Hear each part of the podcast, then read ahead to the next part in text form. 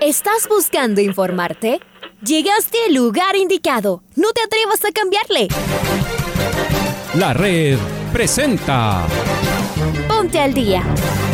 Información deportiva al instante sobre la actualidad de los equipos ecuatorianos muchos goles y el drama que tanto disfrutamos. Los albos se pusieron en ventaja con doblete de Adolfo Muñoz. La Libertadores Femenina cuenta con sus 16 equipos. Con la conducción de los periodistas de la red, Raúl el Profe Chávez y Andrés del Pichón Villamarín. Mucha información que contarles aquí en 102.1 FM. El microciclo de la selección que arranca el día de hoy.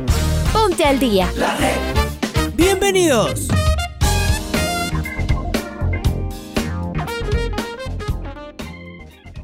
De inmediato, arrancamos el noticiero con los titulares.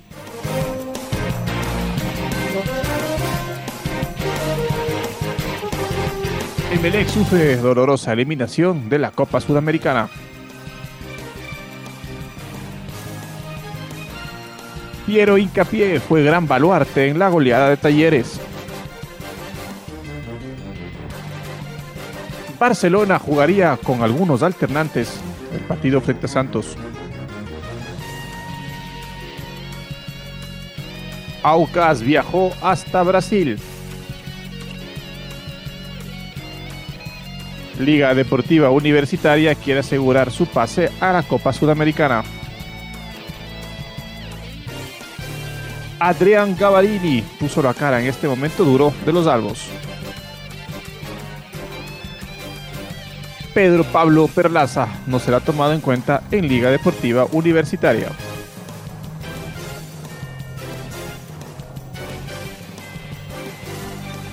Es momento de presentar el editorial en la voz de Alfonso Lazo Ayala.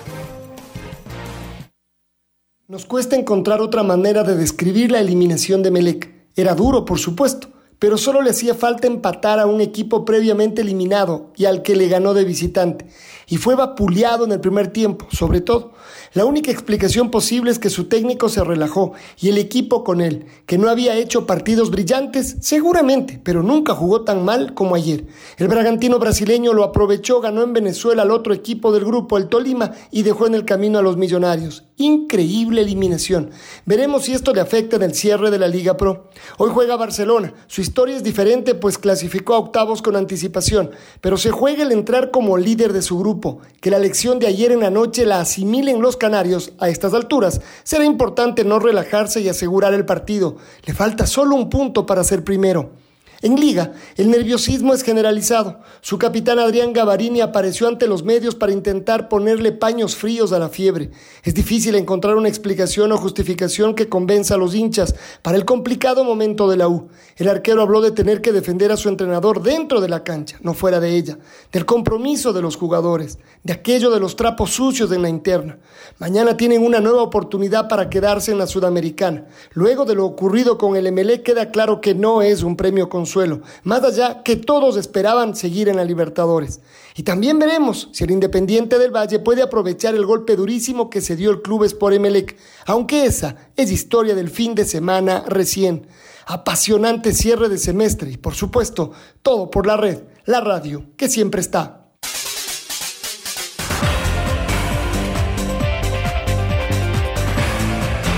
Saludamos en esta mañana con nuestro compañero Andrés Villamarín. Hola Picho, buen día, ¿cómo estás? Hola Raúl, ¿cómo te va? Te mando un abrazo grande a ti, a todos los amigos oyentes de la red en esta mañana algo fría de hoy, día 26 de mayo del presente año 2021. Vamos a ir ya con el desarrollo de noticias. De Melé cayó goleado en su estadio Portaleres de Córdoba y perdió la clasificación a octavos de final de la Copa Sudamericana. La logró el Bragantino que triunfó en Colombia sobre Deportes Tolima. Escuchemos al entrenador eléctrico Ismael Rescalvo, que es lo que dijo el español después de esta derrota, como lo decía Alfonso, durísima que tuvo que vivir ayer el elenco mitonario. Bueno, nos faltó mucho para ganar el partido. Creo que eh, no entendimos eh, que era un partido clave. 102.1 FM. Asumimos obviamente la responsabilidad porque todos jugadores, cuerpo técnico, sabíamos la importancia de este partido. Eh, lo, planteamos, lo planteamos de esa manera, sabiendo que era importante llegar a esta, a fecha dependiendo de nosotros. eh, pero no, no, estuvimos, no estuvimos a la altura del partido, de lo, de lo que requería el encuentro en cuanto a exigencia, en cuanto a, concentración, en cuanto a intensidad defensiva. Creo que dimos muchas facilidades en el primer tiempo, errores individuales de, de marcaje en, balón parado antes del gol. Habíamos tenido dos errores en, en saque de esquina donde nos rematan y nos habían avisado. No, no, no, no reaccionamos bien. Ahí escuchábamos al técnico Ismael Rescalvo. Es momento de escuchar a Joao Rojas, el delantero de media punta que tiene Emelec, sus reacciones luego de la eliminación. Repito, el partido pedía un equipo adelantado, de talleres muy adelantado y mucho espacio a la espalda de ellos. Eh, no, no, no tuvimos amplitud con nuestros carrileros. Eh, Alejo y, yo no fuimos capaces de encontrar desequilibrio de darle respiro en unas pelotas largas a nuestros centrales. Tampoco fuimos capaces de sacar la pelota limpia. Eh, hoy fue netamente responsabilidad y el poco entendimiento de nosotros para resolver un partido. Piero Incapié, el zaguero central de Talleres de Córdoba, que a propósito hoy se suma a la casa de la selección para ser parte de ya el trabajo del equipo nacional, pensando en lo que significará los eh, partidos de las eliminatorias del próximo jueves frente a Brasil y posteriormente frente a Perú. Ayer fue gran baluarte en la victoria del equipo de Talleres de Córdoba 4-1 en el capo el sobre el MLE. ¿Qué dijo el central ecuatoriano? Lo escuchamos. Me siento contento, la verdad, de mi primera convocatoria de la selección le agradezco mucho al, técnico de mi club, al cacique Medina y a mis compañeros que me dan siempre el apoyo y, y él que me brindó la confianza en el primer partido y, creo que el trabajo, gracias a Dios, ha sido muy bueno hasta ahora para que el profe Alfaro se diera cuenta del trabajo que venía haciendo y gracias a Dios mi primera convocatoria y la voy a aprovechar al máximo. La, expectativa para el desempeño de la selección en esta Copa América? Creo que voy a, voy a dar lo mejor de mí siempre. Este, un grupo muy bueno que está en la selección y tengo que ir a competir, ir a luchar con mis compañeros y nada, pelearme un puesto para estar ahí y jugar los partidos. Y hablemos de Sociedad Deportiva Aucas, porque Ecuador Oriental viajó a Brasil para jugar su último partido de la Copa Sudamericana frente a Atlético Paranaense. El partido será el día jueves, mañana a las 19 horas con 30 minutos en la arena de Baixada. Maite Montalvo nos amplía la información. May, buen día, ¿cómo estás? Muy buenos días, queridos compañeros. Un fuerte abrazo para ustedes, también para nuestra querida audiencia de la red. Tenemos noticias sobre Aucas que esta semana cierra su participación por Copa Sudamericana. El jueves va a jugar de visita frente a Atlético Paranaense y justamente el día de ayer el equipo ya emprendió su viaje hacia Brasil para poder jugar este último partido. Recordarles que Aucas viene con una racha ganadora tanto en Copa Sudamericana como en la Liga Pro y ha sumado de manera consecutiva cuatro triunfos que han sido muy importantes para el equipo y su desempeño. También eh, Luis Soler dio declaraciones eh, sobre lo que está pasando en el rendimiento, sobre puntos altos y bajos, el director deportivo y también nos comentó sobre este calendario que va a tener Aucas en Brasil. Expresó bastante su satisfacción por la recuperación del equipo después de lo que vivió con el COVID semanas y meses pasados y también habló muchísimo sobre eh, la continuidad o no de Johnny Quiñones, que se habla mucho durante las redes sociales sobre si va a continuar o no con el club debido a su desempeño que en grandes medidas ha sido positivo.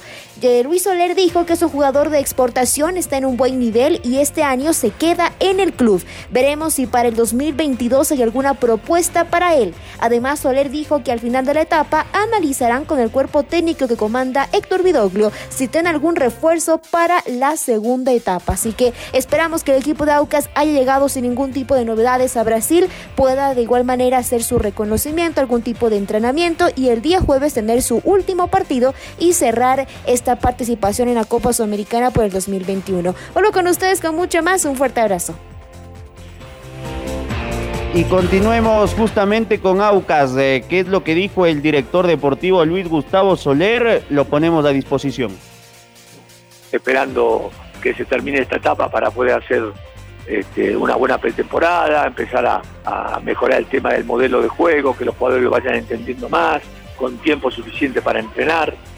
Y lo veo bien. Él también estuvo bastante afectado por el COVID, estuvo muchos días sin entrenar al equipo, pero bueno, ya se está recuperando junto a los jugadores y todo el mundo lo veo muy ilusionado para la segunda etapa, porque va a haber 10 días de descanso, va a haber una buena pretemporada, eh, ya todos los jugadores sin problemas de COVID, entonces eh, todos muy ilusionados. Ahora hay que esperar el informe que nos dé al final del partido con Macará en esa semana para, para ver si hay que reforzar algunas posiciones y hacer todo lo que se tenga que hacer para tener una buena segunda etapa como aspiran no solo los jugadores, cuerpo técnico, dirigentes, sino también y sobre todo los hinchas del AUCA. Es momento de hablar de Barcelona, que realizará algunas variantes frente a Santos por la última fecha de la fase de grupos de la Copa Libertadores. Los amarillos ya están clasificados a los octavos de final. Bustos, técnico Fabián Bustos, daría la oportunidad a varios jugadores para que actúen en el torneo de la Comebol. Estamos con Carlos Edwin Salas, que nos va a ampliar la información. Chaca, buen día, ¿cómo estás? Gracias compañeros, amigos, ¿qué tal? Un gusto, muy buenos días.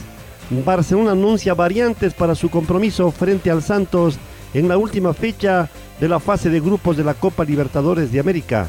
Fabián Bustos, consciente de que su equipo está clasificado, anunció la posibilidad de buscar alternativas con sus jugadores para el partido frente al Santos de este miércoles a las 19 horas en la parte final ya de la fase de grupos de la Libertadores. Uno de los firmes candidatos para aparecer como titular sería el joven Michael Carcelén, quien ha sumado apenas 40 partidos como profesional, se está mostrando de buena forma en el equipo y podría arrancar en la alineación titular. El equipo ya está clasificado, pero Bustos tomará con toda la seriedad del caso este compromiso por la Libertadores. Continuamos compañeros con más en el Noticiero al Día. Muy bien, eh, Carlos Edwin, abrazo grande para ti y vamos a escuchar al DT de Barcelona, Fabián El Toro Bustos, eh, y qué es lo que ha dicho pensando en el partido de esta noche frente al Peixe. Para Barcelona Sporting Club es, es, fundamental todo, todos los partidos son muy importantes y desde que llegamos entendimos que no se puede tomar eh, ningún partido sin la importancia del caso. Es fundamental eh, hacer un buen partido, conseguir dar otro paso importante, otro paso firme, que no te va a garantizar nada, porque como bien decís, gracias a Dios estamos clasificados, pero no te, va, no te garantiza que después el cruce, termina primero o segundo, eh, te asegure algo, porque los 16 equipos que van a quedar van a ser, todos equipos importantes y que, por méritos propios han, logrado estar. Son los mejores equipos del continente. Se puede escapar a alguno por, por X motivo. Creería que en la zona nuestra uno de los dos grandes puede llegar a quedar afuera, así que imagínate para nosotros lo que es estar a ese nivel. Y cambiemos de tienda, vámonos hasta la tienda Alba de Liga Deportiva Universitaria y escuchemos lo que dijo Pablo Repeto el día de ayer en rueda de prensa. Voy a repetir lo, de Perlaza. Este, bueno, fue una decisión que, que tomé, consensuada también con, con los directivos, este, porque bueno, este, nosotros, y como lo dije después del partido, cuando se me preguntó, eh, entendíamos y veíamos un jugador que no estaba con el compromiso que nosotros queremos para, para nuestros equipos y, para lo que es la institución. Este, entonces, a partir de esas pequeñas cosas que veíamos, que no fue puntual lo que, lo que pasó, y no voy a entrar en detalles el día del partido, sino algunas anteriores, incluso ya se lo habíamos manifestado al jugador, se tomó esa decisión de no contar con él para estos últimos partidos. Este jugador tiene contrato con el club, la decisión es una decisión que es indefinida en el tiempo, no sabemos qué va en el futuro, que no, no tenemos definido qué va a pasar, Ahí las palabras de Pablo Repeto sobre Pedro Pablo Perlaza, que no continuará en Liga Deportiva Universitaria. El capitán de los centrales, Adrián José Gavarini, compareció ante los medios de comunicación en el momento más difícil desde que está en Liga Deportiva Universitaria y dejó algunos títulos. Esto es lo que dijo Gavarini. Eh, nosotros tenemos que estar acostumbrados a esto. Y yo creo que, el futbolista, que el jugador eh, tiene que tener un equilibrio.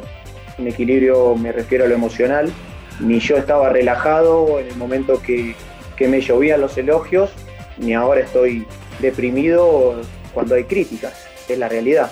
Uno cuando, cuando viene este tipo de equipos, a, este, lo que representa Liga, tiene que estar sabiendo que, que la, la exigencia es la máxima. Es un tema en el cual yo tengo mi punto de vista, pero no lo voy a hacer público, obviamente. Yo creo que, que estas cosas tienen que quedar en privado. Eh, no sé si Pablo se refirió a eso, fuera de mi alcance, él tomó la decisión como cuerpo técnico y nada más, no tengo más para decir. El comité organizador local Tokio 2020 solicitó al ejército japonés el envío de personal médico para cubrir las necesidades de quienes estarán en la cita multideportiva que iniciará el 23 de julio.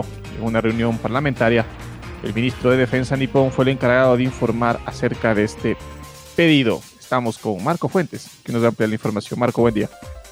¿Qué tal Andrés? Raúl, amigos amigas, muy buenos días tengan todos ustedes a través eh, de la red. En efecto, los eh, organizadores de los Juegos Olímpicos y Paralímpicos Tokio 2020 han eh, solicitado al gobierno nipón que envíe personal médico de las fuerzas de autodefensa del ejército japonés para cubrir así las necesidades en el evento multideportivo. Esto fue lo que informó el Ejecutivo el día de ayer fue el eh, ministro de Defensa Nobuo Kishi quien eh, dio a conocer acerca de esta petición durante la sesión parlamentaria en la que afirmó que están analizando llevar a cabo esta movilización eh, de tropas. Hay que recordar que el abastecimiento de personal y medios sanitarios es por ahora uno de los grandes puntos que se encuentran pendientes en los Juegos Olímpicos a menos de dos veces de la inauguración junto con la implementación de medidas contra el coronavirus. Según los organizadores en el comité local, estiman necesarios unos 230 médicos y 310 enfermeras para cubrir la necesidad de los participantes durante la competición, según explicó la semana pasada la presidenta de Tokio 2020, Seiko Hashimoto, quien afirmó que ya se han asegurado por ahora cerca de un 80% de esa cifra total. Tanto el eh, gobierno japonés como el comité organizador local insistieron en que es posible celebrar unos Juegos seguros en Japón que mantiene en estado de emergencia sus áreas más pobladas, entre ellas eh, precisamente la capital Tokio, en eh, lo que corresponde a la cuarta ola de contagios del coronavirus que actualmente atraviesa el país asiático. Esto es lo que les podemos informar. Amigos amigas, que tengan una excelente mañana. Sigan en sintonía de la red. Un abrazo grande. Y vamos con el fútbol femenino, donde las guerreras de Liga Deportiva Universitaria se preparan para la quinta fecha después de su triunfo ante el Quito FC. Jugarán el día lunes en el Rodrigo Paz Delgado al mediodía. Esto es lo que dijo Jenny Herrera. Bueno, primero es un, es un rival trabajado que tiene igual buen toque de pelota porque eh, son las mismas chicas que tienen un proceso de años con el profe Juan Cerón, que vienen de ESPE entonces va a ser un bonito partido porque el fútbol, el buen trato al balón va a ser eh, propuesta, va a haber fútbol de, ida y vuelta en, ese aspecto. Lo otro ya en, fútbol táctico, eh, ya los pormenores, eh, hoy llegando a casa descansaremos un poquito y, en la noche mañana empezamos al, siguiente rival un, pasito a la vez, pero ya en cuanto a lo que es trabajo táctico defensivo y ofensivo mío y, y cómo contrarrestar las fortalezas del rival, pues se analizará el, ya el día de mañana. Empezamos pensando en, en el siguiente partido. Escuchemos el gol del recuerdo, por favor. El gol del recuerdo.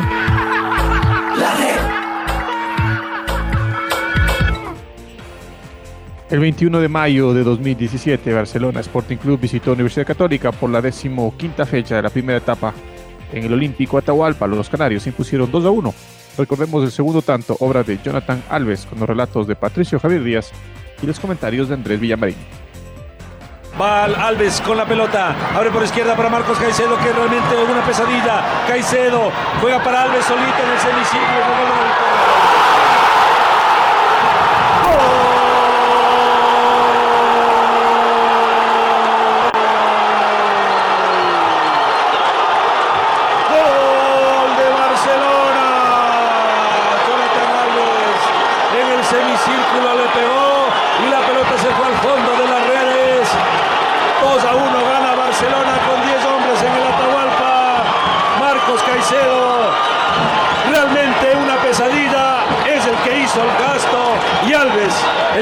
pelota al fondo de las redes.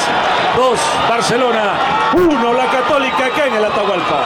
Lo decía por individualidades, eh, el Barcelona lo puede ganar. eh, Marcos Caicedo es el as de espadas del equipo de Almada. Qué jugador que tiene el Barcelona para desequilibrarte en cualquier momento. Marcos Caicedo lo dejó solito a Jonathan eh, Las cartas de la victoria del equipo del puerto principal. Remate cruzado. No se desviaba en nadie. Lo obstaculizaban en visión probablemente Hernán Galíndez. Lo cierto es que en el arco norte acá del Estadio Olímpico Atahualpa, Barcelona con un hombre menos. Apelando, claro, está jugadores de jerarquía. Está ganando a la Católica en el Estadio Olímpico Atahualpa. Dos goles a uno. Ahora ya estás al día junto a nosotros. La red presentó Ponte al día. Informativo completo sobre la actualidad del fútbol que más nos gusta, en donde estés y a la hora que tú quieras. Quédate conectado con nosotros en las redes de la red. Síguenos como arroba la red Ecuador y no te pierdas los detalles del deporte minuto a minuto.